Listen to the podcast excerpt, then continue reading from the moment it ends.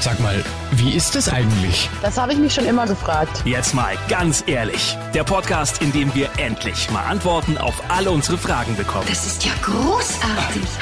Und hier ist der Mann, der Licht ins Dunkel bringt. Martin Brockmeier. Da bin ich wieder. Schön, dass ihr dabei seid hier bei Jetzt mal ganz ehrlich.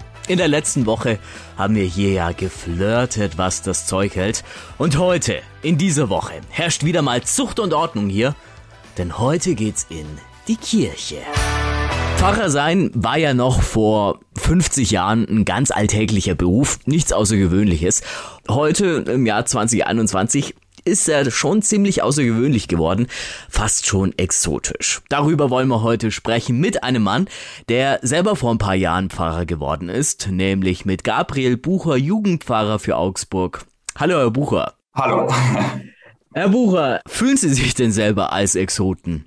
Es kommt immer auf den Kontext an, würde ich sagen. Ähm, in der Kirche ist man als junger Pfarrer vielleicht manchmal ein Exot, und mit meinen nicht kirchlichen Freunden ist man schon irgendwo äh, was Besonderes und gibt viele Fragen, weil sich viele das nicht vorstellen können. Aber von meinem Lebensalltag her ist das meiste relativ gewöhnlich, würde ich sagen. Ähm, von daher ist es nur bedingt so, dass ich exotisch bin. Okay, äh, Sie haben es angesprochen, wenn Sie jetzt außerkirchlich unterwegs sind, wie bekommen Sie das mit, wie Ihr Beruf als Pfarrer gesehen wird? In Zeiten ja von Kirchenkrise, Kirchenaustritte und Missbrauchsskandal. Auch da ist es sehr unterschiedlich, weil es ähm, einfach auch äh, Leute gibt, die so generell gar nichts mit Kirche anfangen. Da ist es vielleicht eher auch spannend, irgendwie einen Pfarrer zu haben, der so ähm, vielleicht auch nochmal für ganz andere Werte oder Überzeugungen damit auch steht mit der Zugehörigkeit zur Kirche ähm, und andere, die natürlich auch die Felder haben, die einen einfach auch aufregen, die einen stören, die irgendwie einem auch aufstoßen können. Ähm, aber das geht einem auch innerkirchlich so. Und auch da ist es natürlich, dass nicht alles einfach super ist und äh, total klasse. Und von daher ist so dieser Beruf schon immer wieder auch ähm, einfach so, dass es natürlich zum Nachfragen einlädt und zum Überlegen, was bedeutet denn das? Aber genauso natürlich auch im kirchlichen Feld, wenn ich mit Jugendlichen zusammenkomme, die so auch von Natur aus ganz kritisch sind. Und da ist es aber einfach auch schön, äh, zum sagen, ja, es ist einfach auch nicht alles alt oder verstaubt oder auch schlecht, ähm, was Kirche tut, sondern es gibt auch ganz viele positive Felder und daran mitzuarbeiten, dass das auch in Erscheinung tritt, ist auch ein schönes und ein wichtiges Ziel. Zu den Schattenseiten oder positiven Seiten vom Priesterberuf kommen wir dann noch später. Sie als Jugendpfarrer haben ja auch viel Kontakt mit Jugendlichen. Wie sehen die den Pfarrerberuf? Gibt es da noch wirklich Jugendliche, die vorhaben, ja, ich werde Pfarrer oder sind die komplett schon in der Seltenheit? Also es sind natürlich ganz wenige, die da sich auch auf den Weg machen. Wir haben so im Schnitt vier, fünf, sechs junge Männer, die im Jahr diesen Weg äh, beginnen. Also das sind nicht die ganz großen Mengen, das ist ganz klar. Aber es ist schon so, dass es ein großes kirchliches Leben irgendwo gibt, äh, würde ich sagen. Eben gerade wenn man mit Jugendlichen zusammen ist, die sich engagieren vor Ort, die Zeltlager organisieren oder Gruppenstunden oder einfach diese Dinge, wo es jetzt nicht so äh, abwegig ist oder so. Aber natürlich ist es auch dann im engeren kirchlichen Kontext immer nochmal so eine Frage, wer macht sich wirklich auch die Gedanken damit äh, und wer möchte auch diesen Berufsweg oder Lebensweg einfach auch einschlagen und so. Aber das also liegt jetzt nicht nur an dem, wie Kirche wahrgenommen wird, sondern natürlich auch an, an einfach am Arbeitsalltag und am Umfeld, was eben auch so mit dazugehört. Mhm. Ähm, umso mehr ist es, finde ich, auch wichtig, äh, ein Pfarrer zu sein, mit dem man auch reden kann, den man ansprechen kann, wo einfach auch so die, äh, der Kontakt gut möglich ist. Ich bin auch an einigen Schulen als Schulseelsorger tätig und so. Und da ist genau das halt immer auch das Thema, wenn man irgendwie auf einem Wochenende dabei ist. Äh, letztes Jahr war ich in einem Skilager mit dabei mit einer Schule. Und wenn man da so am Abend halt zusammensitzt, dann kommen diese Fragen auf den Tisch. Und dann hat man plötzlich einen Pfarrer, mit dem man mal äh, irgendwie da auch reden kann und so dann wird es spannend und ähm, umgekehrt ist es natürlich auch für mich schön, weil das nochmal ein anderes herausgefordert sein oder dran sein ist, als jetzt mit äh, Leuten, die einfach in den Gottesdienst kommen und dann wieder gehen. Das, das wollte ich gerade sagen. Früher war ja wirklich der Pfarrer so ein, ja, so, fast so ein Hochwürden, also wirklich, zu dem ich aufgeschaut habe. Also, und heute Hat sich da auch der Pfarrerberuf in dem Sinne geändert, dass man mit dem Pfarrer mal auf ein Bier trinken gehen kann, sage ich jetzt mal? Gott sei Dank. Unbedingt äh, hat sich das äh, geändert. Äh, also ich möchte auch nicht in dieser Rolle sein, äh, wo die Leute einen Knicks gemacht haben, äh, zum Teil und so, wie es ja teilweise noch vor 50 Jahren war, oder die Straße gewechselt haben, weil man dem Pfarrer nicht begegnen wollte. Das ist nicht mehr. Und äh, ja, dieses einfach auch Mensch sein können, auch mal irgendwie rumblödeln miteinander, ähm, Blödsinn machen, ähm, schiefe Bemerkung loslassen dürfen und das vielleicht auch zurückzukriegen. Das ist zum Beispiel auch was, was ich an jungen Leuten sehr schätze, weil die nicht dieses irgendwo abgehobene Bild auch von einem Pfarrer haben, sondern wirklich halt äh, mich nehmen, wie ich als Mensch bin. Wie schwierig ist es da als Pfarrer Mensch noch zu sein, wenn man ja der Pfarrer von der Gemeinde oder in die, ihrem Fall jetzt Jugendpfarrer ist? Wie schwierig ist es da trotzdem noch Mensch zu bleiben? Weil man ja irgendwie eine öffentliche Person auch ist. Klar, also man hat eine andere Wahrnehmung jetzt, man hat keine so schnellen Feierabend oder so Zeiten, wo man einfach sagt, jetzt will ich nichts mehr mit dem zu tun haben. Aber trotzdem würde ich sagen, ich könnte nicht Pfarrer sein ohne das, was ich als Mensch einfach bin. Also ich kann das auch nicht abstellen. Ähm, ich bin der Gabriel Bucher, der ich halt bin. Ähm, und das macht mich vielleicht auch erst aus als Pfarrer mit meinen Hobbys, mit meiner Prägung, mit dem, was halt einfach auch meine Themen sind. Das spiegelt sich in den Predigten wieder, in, in den Gottesdiensten, in, den, in der Art und Weise, wie ich auf Leute zugehe. Also das beeinflusst mein Tun komplett und diejenigen, die dann nur eine Rolle spielen würden, glaube ich, kommen auch sehr schnell an ihre Grenzen und kommen da nicht bei den Menschen an, mhm. weil man immer da diese Begegnung als Mensch einfach auch braucht. Mhm. Kommen wir nochmal zurück auf das überhaupt Pfarrer werden macht es einen die Kirche da im Moment nicht ziemlich schwer, Pfarrer zu sein und Pfarrer zu werden? Also ich sage mal die Amtskirche in dem Falle. Ja, ich würde sagen, auch das ist ganz unterschiedlich einfach in der Wahrnehmung. Bei mir selber war es so, dass ich Pfarrer werden wollte als Kinderwunsch, äh, wo ich noch total klein war. Und ich sage immer, wo andere Leute Feuerwehrleute oder halt Prinzessinnen werden wollen oder so in diesem Alter, hat mich das irgendwie fasziniert und begeistert und sich dann immer wieder auch gehalten. Da macht man sich zunächst mal noch keine großen Gedanken, was das jetzt äh, in der Kirche heißt oder damit auch für die Gesellschaft. Das kommt dann natürlich und das spürt man auch. Und trotzdem ist es schon auch so, dass die Ausbildungsbedingungen oder eben halt gerade auch dieses kritische Rückfragen immer stärker auch Teil der Ausbildung ist, würde ich sagen. Also das wandelt sich auch in den letzten Jahren, jetzt seit ich Priester bin, immer noch gewaltig. Ähm, und man stellt da auch an den Stellschrauben immer wieder nach, dass einfach auch die Ausbildung damit übereinstimmt mit diesem mhm. Bild. Und natürlich ist es aber so, dass ich sagen würde, gerade die Tatsache, dass es Missstände gibt und dass da vieles einfach auch unsagbar schlecht gelaufen ist, ist für mich aber auch Ansporn, das, was ich erreichen kann oder was ich einfach tun kann, auf die Weise einfach auch besser zu machen. Also das ähm, ist nicht nur so, dass man dann sich abgestoßen fühlt, sondern ich sehe es so, dadurch, dass ich Mitglied der Kirche bin, dass ich diese Chance einfach auch habe, als Pfarrer mich dort einzubringen, finde ich, kann ich auch was verändern. Mhm. Sie haben angesprochen, bei Ihnen war es ein Kinderwunsch. Wie merkt man, dass man Pfarrer werden will? Also hat Sie Ihr Pfarrer daheim so ähm, auf den Geschmack gebracht, sage ich jetzt mal, oder hat der liebe Gott angeklopft und gemeint, Gabriel, du wirst jetzt Pfarrer? Oder wie kann man sich das vorstellen? Ich kann mich tatsächlich nicht ganz genau erinnern, weil das so früh war, aber es, ich würde schon sagen, dass es zunächst mal einfach irgendwie der Pfarrer in seiner Figur, in seinem Auftreten eben mich begeistert hat als kleinen Kerl und irgendwo das spannend war, was er gemacht hat, wie er vielleicht auch im Gottesdienst auf mich gewirkt hat und äh, ich hatte das Glück, immer eine ganz unkomplizierte, einfache Gottesbeziehung auch zu haben als Kind und da irgendwie das nie als einen, was Furchterregendes oder was Schreckliches gelernt zu haben. Von daher hat es gut gepasst, irgendwo zu sagen, ja, für den Gott könnte ich mir irgendwie auch vorstellen zum Arbeiten, wie man sich das als Kind so ausmalt. Und das hat sich natürlich dann über die Schulzeit weiter gefestigt und weiter getragen und all die Alternativen und Vorstellungen, die man so durchüberlegt, spielen auch immer wieder eine Rolle, aber es war trotz allem immer bei mir Platz eins irgendwo in meiner Wunschliste, dass ich das werden möchte und dann halt vor allem auch so dieser direkte Kontakt mit Menschen, mhm. jeden Alters und in allen Lebenslagen und in frohen Momenten und in traurigen Momenten da irgendwo dabei zu sein, teilhaben zu können. Das ist nach wie vor für mich eine wunderbare Vorstellung von diesem Beruf. Wenn Sie sagen Kindesalter, heißt es dann, Sie haben dann auch schon Kirche gespielt, sozusagen, wie manche irgendwie ähm, den Einkaufsladen nachspielen oder Polizei nachspielen, wie ich es jetzt meinetwegen in meiner Kindheit gemacht hat. Ähm, haben Sie dann auch so ministriert oder wie kann man sich das vorstellen? Ja, ich habe schon auch äh, mit Puppengeschirr zelebriert. Es äh, gibt schon auch Bilder ja bei meinen Eltern. Wann ist dann wirklich der Entschluss gereift, dass Sie sagen, ja, jetzt bestreite ich wirklich diesen Weg, Pfarrer zu sein nach dem Abi oder gleich nach der Schule? Wie war es da? Also die Entscheidung ist gereift über die ganze Schulzeit, dass ich mir das vorstellen kann und dass ich diesen Weg gehen möchte.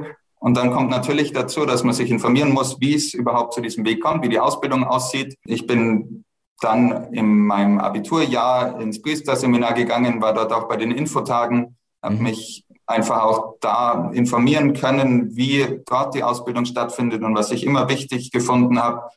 Das ist nicht so, wenn man in ein Priesterseminar geht, dass man dann mit diesem Moment sozusagen entschieden ist und nicht mehr raus kann, sondern das Priesterseminar ist eigentlich der Ort der Klärung, auch nochmal der Berufung, wo man viel natürlich so lebt, als ob man schon Priester ist, mhm. aber eben nichts unterschrieben oder keine Verpflichtungen eingegangen hat, äh, wodurch man nicht mehr aufhören könnte. Ganz viele treffen in dieser Zeit auch die Entscheidung, dass es nicht ihr Weg ist. Für mich hat sich dort auch nochmal gefestigt. Und dann ist die eigentliche Entscheidung wirklich äh, vor der Diakonin beziehungsweise dann eben auch Priesterweihe, äh, dass man sagen kann, ja, ich will diesen Weg gehen mit allem, was dazugehört und kann mir das für mein Leben vorstellen. Das wollte ich auch schon fragen. Äh, Pfarrer sein ist ja eigentlich dann eine Lebensentscheidung, wenn ich es getroffen habe. Kann ich dann trotzdem, wenn ich merke, okay, es ist doch nicht alles so, wie ich es mir vorgestellt habe, dann trotzdem den Weg zurück machen? Also klar ist es wie bei jeder Lebensentscheidung, dass diese Entscheidung auch nicht eben mit dieser einmaligen Entscheidung durch ist, sondern irgendwo jeden Tag neu stattfinden muss auch. Das sind ganz unterschiedliche Kämpfe, die das auch mit sich bringt, wo man sich jeden Tag einfach auch dafür durchringen muss, zu sagen, ja, ich habe da auch das versprochen, ich will das auch einhalten. Also so und so schaut's aus und so will ich meine Antwort drauf geben. Das ist tagtägliches Geschäft, würde ich sagen. Und natürlich gibt's auch die Priester, die dann nach langem Überlegen auch zu der Entscheidung kommen, sie können den Weg nicht weitergehen, mhm. aus ganz unterschiedlichen äh, Beweggründen. Also das gibt schon die Möglichkeit, aber das ist sicherlich jetzt nicht das äh, Standardverfahren, sage ich jetzt mal, wo ganz klar ist, also so und so wird dann dort vorgegangen, sondern das wird natürlich auch genau geprüft ähm, und ja, irgendwo allen möglichen äh, Untersuchungen auch unterzogen, weil es eben nicht eine leichtfertige Entscheidung einfach auch sein darf, sondern weil man eben sagt, in dieser Vorbereitungszeit auf dem Weg hin zum Priestertum soll die Entscheidung fallen und die ist dann schon auch eigentlich bindend. Aber natürlich ist das menschliche Leben halt nie einfach nur gerade und deshalb gibt es auch Möglichkeiten, dass solche äh, Leute dann nicht irgendwo in ein Loch fallen. Das ist ja auch klar. Die Vorbereitungszeit im Priesterseminar haben Sie angesprochen. Wie lange dauert die?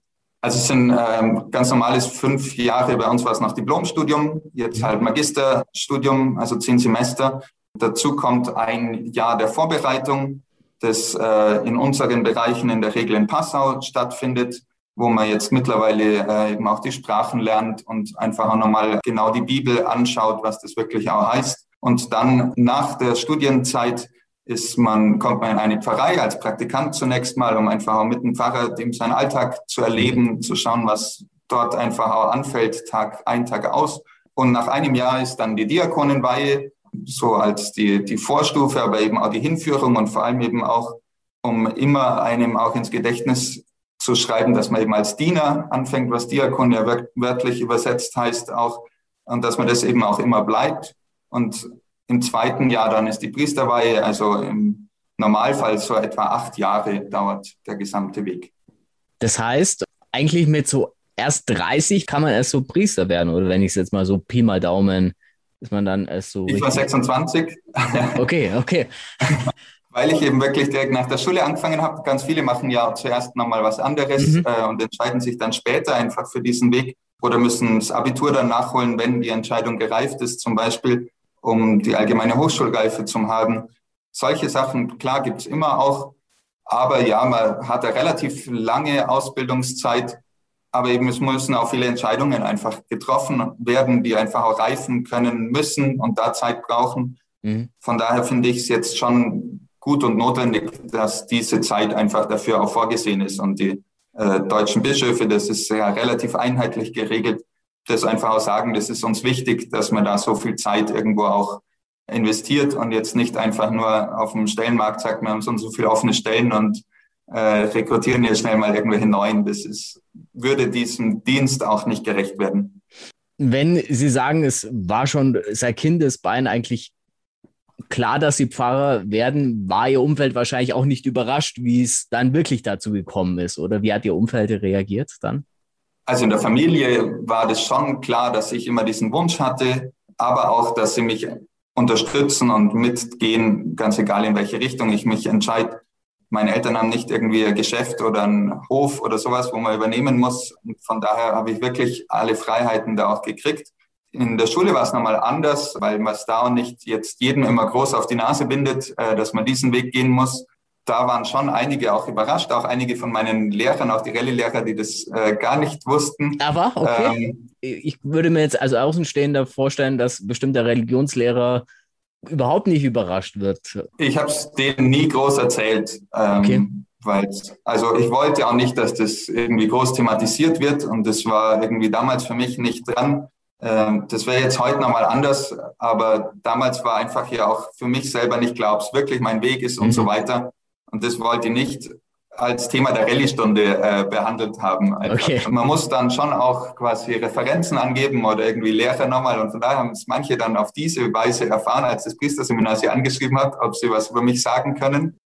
Und mit denen habe ich nach wie vor einen sehr guten Kontakt, auch jetzt, weil die mir dann einfach auch in ihrer Überraschung geschrieben haben und so und da oft nochmal gute Beziehungen entstanden sind dann. Die Mitschüler damals, wie haben die reagiert? Also wenn ich jetzt an meinen Abiturjahrgang zurückdenke und da hätte einer gesagt, er wird Pfarrer, der wäre ja wirklich, jetzt kommen wir wieder dazu, fast ein Exot gewesen. Ja, ist man schon auch tatsächlich. Also das äh, war, ich war in der kirchlichen Schule sogar ähm, im Erzbistum München-Freising. Aber auch da war das jetzt nicht so, dass jeden Jahrgang so und so viele irgendwo in einen kirchlichen Beruf gehen. Umgekehrt hat mich die Schule oft dann auch wieder jetzt im Nachhinein eingeladen, einfach auch für kirchliche Berufe das vorzustellen in der Oberstufe und irgendwie mal zum Erklären, was es dazu braucht und was es auch nicht braucht, dass man sich nicht komplett verstellen muss oder irgendwelche verrückten Sachen machen muss oder so. Aber natürlich war es auch so, dass einige sehr überrascht waren. Und umgekehrt ist es irgendwie auch schön, jetzt so mitzukriegen, was die anderen so machen und wie vielfältig das so ist. Und wenn man sich dann halt bei den Klassentreffen mal wieder sieht, ist da jetzt auch nicht so, dass da die Leute große Berührungsängste hätten oder so. Im Gegenteil. Ein Thema müssen wir jetzt noch ansprechen, wenn es um die Frage geht, werde ich Pfarrer oder nicht, Thema Zölibat. Wie wichtig oder welche Rolle spielt das bei dieser Entscheidung, Pfarrer zu werden? Ich würde sagen, es gehört mit dazu. Die Kirche sagt ja sogar, es braucht zuerst die Berufung, zölibatär zu leben und dann erst kann die Berufung reifen, ähm, Priester zu werden oder eben einen anderen Weg zu gehen. Es spielt natürlich schon auch eine große Rolle, dass man sich einfach auch fragen muss, will ich Familie haben, will ich Kinder haben, ähm, auch will ich auf Sexualität verzichten. Aber das ist äh, natürlich auch Teil dieser Entscheidung. Und trotzdem ist es ja auch so, dass Zölibat immer nicht zum Selbstzweck ist, sondern eben auch mit diesem Verweischarakter. Das heißt ja offiziell eben die, die Ehelosigkeit um des Himmelreiches willen. Es geht darum zu sagen, wenn im Himmel nicht geheiratet wird, was Jesus mal in der Stelle sagt, wollen wir das mit unserer Lebensform darauf hinweisen. Und natürlich auch dieses Freisein irgendwo für Gott, für die Mitmenschen, für die Anliegen, die so aufploppen und eben nicht äh, noch gebunden sein oder einfach da auf Verpflichtungen zu haben, weil daheim jemand auf mich warten würde. Das äh, schafft mir im Alltag einfach auch ganz viele Freiheiten, gerade jetzt in der Jugendarbeit natürlich auch, mhm. ähm, dass ich nicht sagen muss, so, ich muss jetzt irgendwann Feierabend machen, weil ich heim muss und meine Kinder auch noch irgendwie Anspruch auf mich haben. Das ist äh, schon natürlich auch immer Thema und das ist auch so was, was jeden Tag wieder neu einen herausfordern kann auch. Aber umgekehrt natürlich auch eine Partnerschaft kann jeden Tag äh, eine neue Herausforderung sein, sich wirklich auch für den Partner zu entscheiden oder einfach da dran zu bleiben. Also ich würde sagen, es gibt sich nicht viel im, im Alltag, als dass man eben wirklich zu dieser getroffenen Entscheidung immer wieder neu auch stehen muss. Und das natürlich da einfach auch eine Rolle spielt im Alltag, aber jetzt auch nicht die einzige oder nicht das durchgehende Thema ist. Verstehen Sie dann Leute, die mit dem Gedanken spielen, Pfarrer zu werden, aber dann wegen dem Zölibat sagen, nee, ich mach's lieber doch nicht? Ja, absolut. Also ganz klar, auch wir hatten im Studium Leute, die sich gut hätten vorstellen können und dann einfach für sich geklärt haben, dass es nicht ihr Weg ist, zölibatär zu leben, sondern dass sie Familie haben wollen. Ganz klar. Also das wäre sicherlich auch schön. Auf der anderen Seite sind die halt jetzt gute Familienväter zum großen Teil und leisten da einen wichtigen Beitrag für die Gesellschaft und auch für die Kirche. Also das ähm, ist ja nicht so, dass man dann äh, für die Kirche komplett weg ist vom Fenster oder so. Ich würde sagen, ja, es ist halt einfach eine Frage dessen, wie man sich fürs Leben entscheidet, welchen Weg man letztendlich gehen will. Aber dass es eine große Herausforderung ist, kann ich völlig auch nachvollziehen. Und die gilt es einfach auch abzuwägen. Zölibat ist ja auch das große Thema in der Debatte im Moment in der deutschen Kirche, sage ich jetzt mal, in der deutschen katholischen Kirche. Verstehen Sie oder solche Forderungen, wenn man sagt, ja, Zölibat aufheben, um dem Priestermangel entgegenzuwirken? Kann das die Lösung sein, was ja auch viele Reformkatholiken da fordern? Ich weiß es nicht, ehrlich gesagt, weil es ja durchaus Konfessionen gibt, äh, die ohne äh, Zölibat oder die jetzt nicht den Zölibat als die Lebensform für ihre Priester sehen und trotzdem auch den Personalmangel haben oder Personalprobleme haben. Ich finde es halt immer wieder spannend, dass gerade das Thema oft eingebracht wird von Leuten, die selber jetzt nicht davon betroffen sind. Also ganz viele Leute reden über den Zölibat, äh, und tun so, als würde man da irgendwie hineingeraten und plötzlich in der Früh aufwachen und irgendwie äh, verpflichtet zu sein, zölibatär zu leben. Mhm. Das ist genauso eben wie in der Partnerschaft reifliche Überlegung und freier Entschluss. Also man macht sich seine Gedanken, klärt es für sich äh, und entscheidet sich dann auch ganz bewusst, das in der Weihe zu versprechen. Und eben ist nicht völlig überraschend, findet man sich äh, wieder und darf keine Frau mehr anschauen, so nach dem Motto. Und manchmal kursiert dieser Gedanke. Das ist so ein bisschen das, wo ich mir oft gedacht habe, es bringen viele Leute in die Debatte mit ein, die jetzt deswegen auch nicht selber Priester werden würden oder so, sondern das einfach, also ich habe den Eindruck, viele fordern da einfach auch, dass es aufgehoben wird, weil sicherlich dieses, also es ist zum Fragen, ob dieses Zeichen auch zeitgemäß ist, ob dieser Verweischarakter, wo ich vorher angedeutet habe, auch verstanden wird. Aber ähm, ob das allein unsere ähm, offenen Stellen oder unsere Personalsorgen lösen würde, wage ich sehr zu bezweifeln. Kommen wir jetzt mal zum Alltag eines Priesters. Der besteht ja nicht nur aus Messen und Gottesdienste feiern. Ähm, wie sieht so ein Alltag als Pfarrer, in Ihrem Fall jetzt als Jugendpfarrer aus? Wie kann man sich den vorstellen? Also jetzt ist der Alltag natürlich auch Corona geprägt, aber ich erzähle Ihnen jetzt mal den normalen Alltag ohne das. Da wären zum Beispiel oft so, dass ich Schulgottesdienste feiere in den unterschiedlichen Schulen, wo ich zuständig bin und dann einfach auch im Büro, in der Jugendstelle überlege, was wir im Team auch für Angebote machen können, dass die kirchliche Jugendarbeit vor Ort gelingen kann. Da können Gruppenleiterkurse dazu, da können so Tankstellen dazu, wo man nochmal Spiele oder einfach rechtliche Fragen klären kann solche Sachen. Und dann bin ich mit der zweiten Hälfte meiner Aufgabe ja für den Fachbereich junge Erwachsene zuständig. Da ist mein Büro im Allgäu. Oft bin ich auch dort, äh, plan von da Wochenenden und Veranstaltungen für junge Erwachsene. Also da gibt's eigentlich auch viel Unterschiedlichkeit und äh, eine große Vielfalt. Es gehört auch dazu, dass man vieles abspricht mit Hauptamtlichen vor Ort, mit äh, Hauptamtlichen, die irgendwo auch überregional äh, wirken. Also da gehören auch Konferenzen dazu und ähm, irgendwo gerade als Jugendseelsorger einfach auch Lobbyarbeit für Jugendliche in der Kirche, ähm, weil die halt oft einfach auch nicht so mitgedacht werden, wie es schön wäre, wenn das wäre. Wollt ihr schon sagen, Lobbyarbeit für Jugend in der Kirche ist bestimmt ziemlich schwierig, oder? Ich finde, das ist ein beidseitiger Prozess. Also ich finde, Jugendarbeit heißt, Jugendlichen zu zeigen, was die Kirche alles bieten kann und was es, also wie schön es sein kann, wenn man im Leben auch auf den Glauben baut und umgekehrt eben auch der Kirche zu zeigen, dass nicht Jugendliche immer nur komplett was anderes wollen oder das einfach gar nicht zu uns passt, sondern wie stark uns das auch bereichern kann in der Kirche. Und natürlich muss man da manche äh, Gemeindemitglieder, aber auch Hauptamtliche, auch Pfarrer immer wieder auch erinnern, dass diese, äh, es war schon immer so Kategorien und das hat man noch nie so gemacht, Äh, und sowas halt doch auch immer wieder in der Pastoral zwar an Argumenten auch da ist, nicht dessen, wo sie jetzt groß Jugendliche hinterm Ofen herlocken können, beziehungsweise auch in ihrer Lebenswelt ansprechen können. Aber dass sich das beides gegenseitig bereichert, Kirche und junge Leute, erlebe ich immer wieder total schön und wichtig. Ähm, und drum setze mich da auch super gern dafür ein also wenn ich jetzt mal von meiner Perspektive aus mir das einmal anschaue, ist es manchmal ziemlich schwierig, uns junge Erwachsene, sage ich jetzt mal, ich zähle mich jetzt noch mit 27 dazu, für die katholische Kirche für ihre Lehre zu begeistern. Fällt es Ihnen da manchmal nicht auch schwer, diese Lehre, die ja in Teilen ziemlich altmodisch daherkommt, zu vertreten? Ich würde sagen, es kommt immer darauf an, worum es geht in dem jeweiligen Fall. Ganz oft ist es ja so, dass die Kirche versucht, hohe Werte und Ideale zu schützen, zu stärken und das irgendwo auch klar zu machen. In der öffentlichen Wahrnehmung gelingt uns als Kirche das massiv schlecht, würde ich sagen, weil es halt oft nur so als Verbote und ähm, so rüberkommt, als hätten da Leute Lust, äh, jemanden die Lebensfreude zu verbieten. Aber das ist es tatsächlich nie, worum es geht, sondern da eben nochmal genau hinzuschauen und zu sagen, es geht aber darum, dieses Ideal oder diesen Wert rauszustellen ähm, und einfach auch entsprechend wertzuschätzen.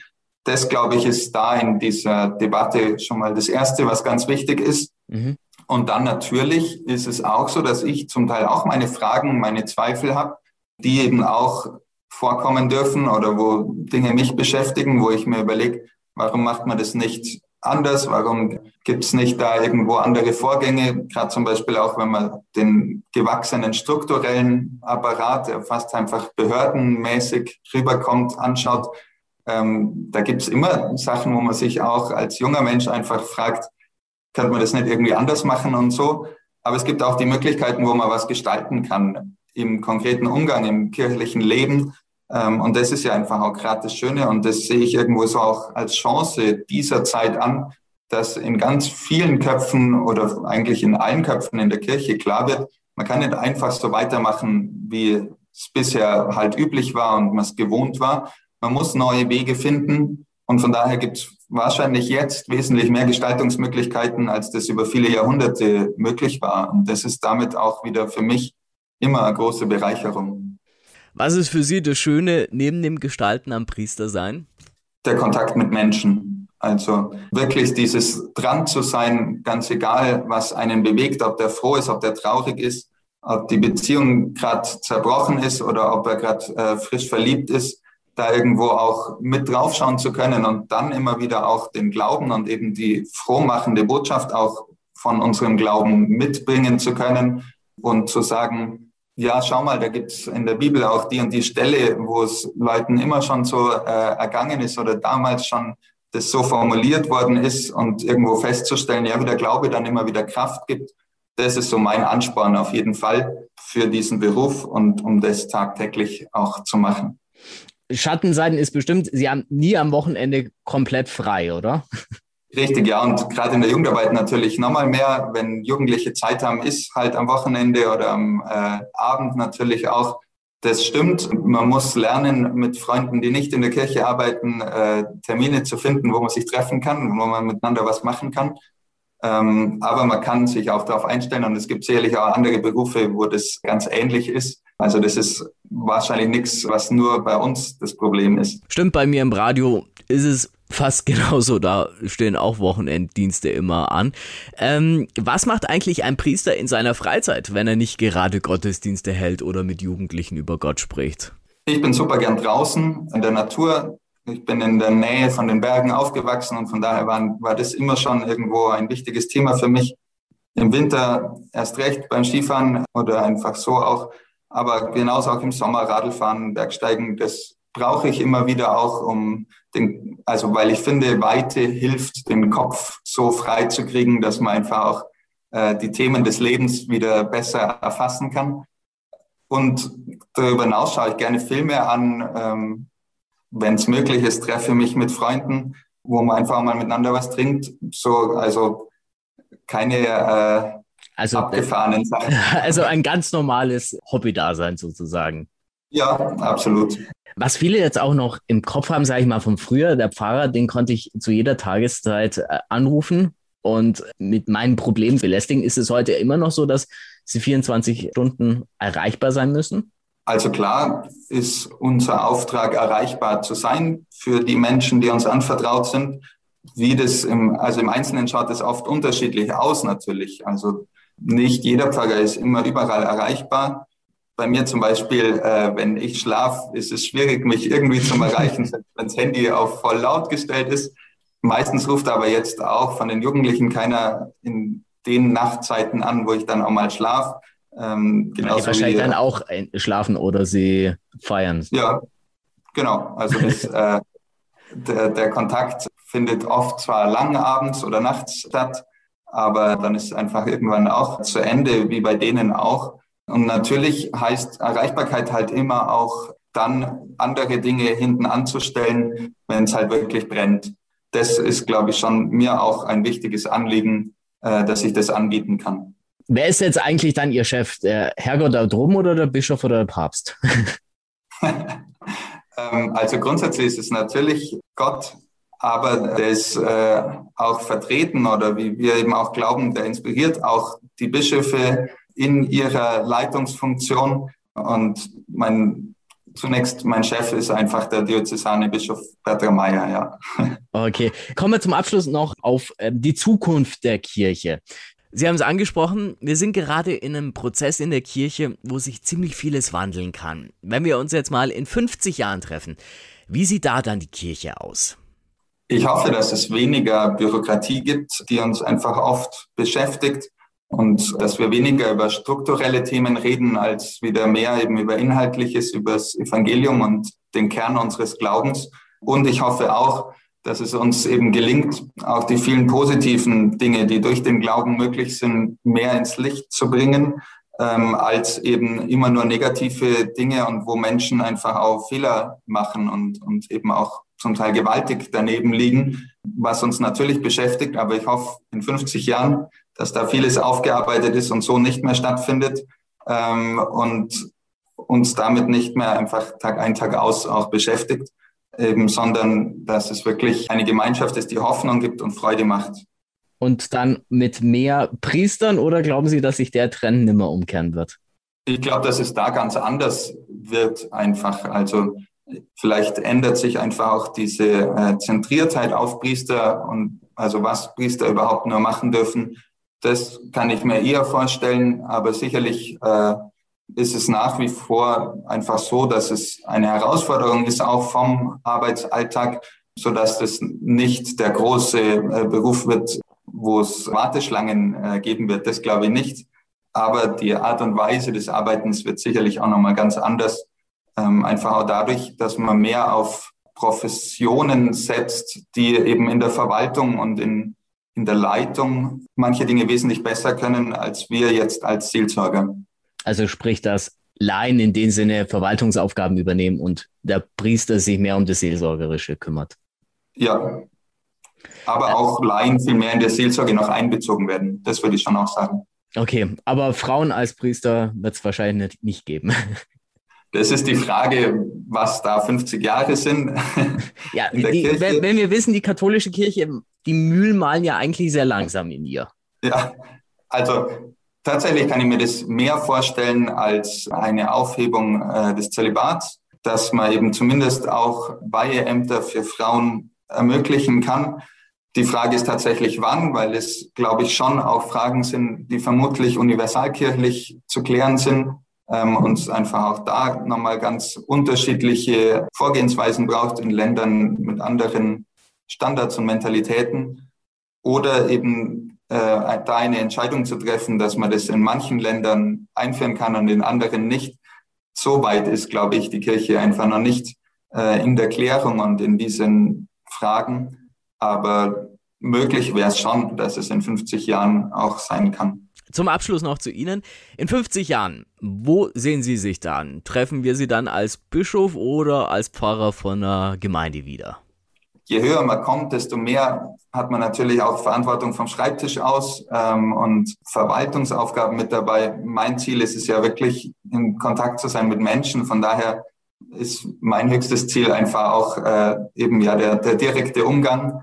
Äh, drum kann ich mir jetzt nichts anderes vorstellen, als einfach ja in einer Gemeinde zu sein, mit Menschen unterwegs zu sein und das auch Tag ein, Tag aus zum Erleben. Also das wäre meine schönste Vision für die Zukunft. Also liebe Pfarrer als Bischof sozusagen. Ja, auf jeden okay. Fall. Äh, Herr Buhr, dann sage ich vielen Dank Ihnen für das nette Gespräch. Wir haben sehr, sehr viel gelernt über den Pfarrer und das Priesterdasein.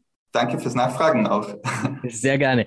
Und bei euch sage ich vielen Dank wieder fürs Zuhören. Wir hören uns wieder in der nächsten Woche und so lange nicht vergessen, folgt jetzt mal ganz ehrlich auf Instagram und Facebook.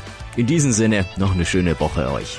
Jetzt mal ganz ehrlich. Der Podcast, in dem wir endlich mal Antworten auf alle unsere Fragen bekommen.